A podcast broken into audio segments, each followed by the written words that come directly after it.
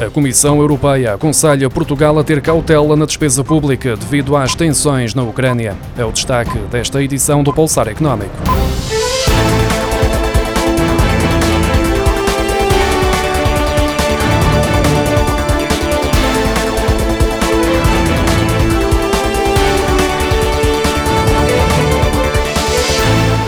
Comissário Europeu da Economia, em entrevista à agência Lusa, aconselha Portugal a ter cautela na despesa pública e a apoiar os investimentos públicos no momento de pressão económica devido às tensões geopolíticas causadas pela guerra na Ucrânia.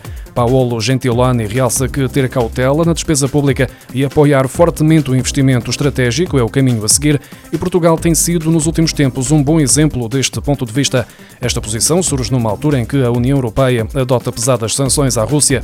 O objetivo destas medidas é isolar a economia russa e cortar os fluxos de dinheiro que sustentam a guerra que foi lançada contra a Ucrânia. A União Europeia lembra que estas sanções também vão pesar na economia do espaço comunitário, prevendo o aumento da inflação e a subida dos preços da energia.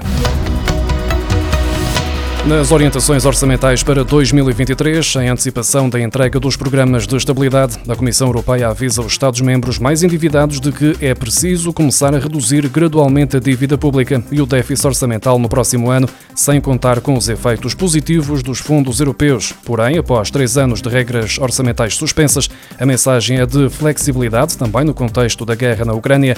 Já os países com um nível de dívida pública baixo ou médio devem reforçar o investimento necessário para as transições verde e digital, tendo como objetivo alcançar uma política orçamental neutra.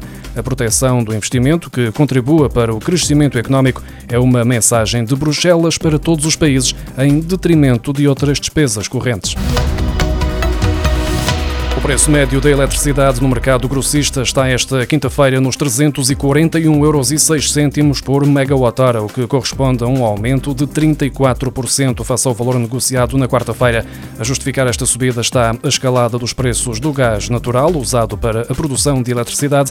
Perante o conflito entre a Rússia e a Ucrânia, o preço do gás natural para entrega em abril chegou a aumentar 55% esta quarta-feira para um recorde de 194 euros por megawatt desde que a Rússia, o principal exportador de gás natural da Europa, atacou militarmente a Ucrânia há precisamente uma semana que o preço do gás natural tem subido de forma acentuada.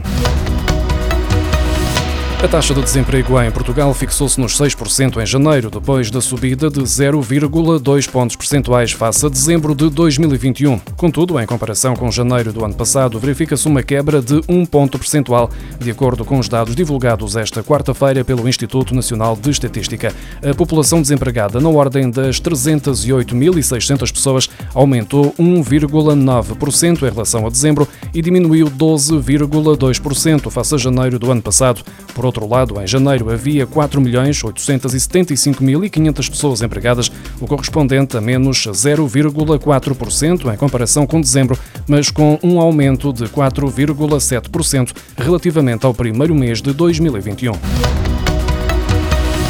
O valor mediano de avaliação bancária das casas para efeitos de concessão de crédito à habitação foi, em janeiro, de 1.292 euros por metro quadrado, mais 7 euros que o observado no mês anterior, o que corresponde a um aumento de 0,5%, de acordo com os números divulgados esta quarta-feira pelo Instituto Nacional de Estatística. O maior aumento face ao mês anterior foi registado na região autónoma dos Açores, com 3,4%.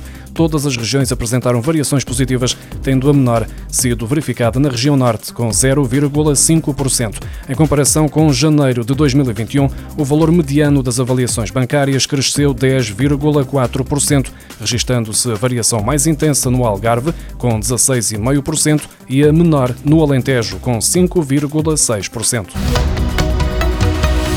A entidade reguladora dos serviços energéticos divulgou esta quarta-feira um ERSE Explica em resposta ao número crescente de pedidos de informação que tem recebido e reclamações sobre alterações contratuais, em especial do preço, propostas por comercializadoras de eletricidade e de gás natural aos seus clientes. O regulador começa por referir que as alterações aos contratos de fornecimento de eletricidade e de gás natural, incluindo do preço, devem respeitar um conjunto de normas estabelecidas no Regulamento das Relações Comerciais. A ERSE salienta que os consumidores que optem por mudar de comercializador na sequência das alterações contratuais, o façam com a melhor informação possível, em especial no que diz respeito à comparação das ofertas disponíveis no mercado.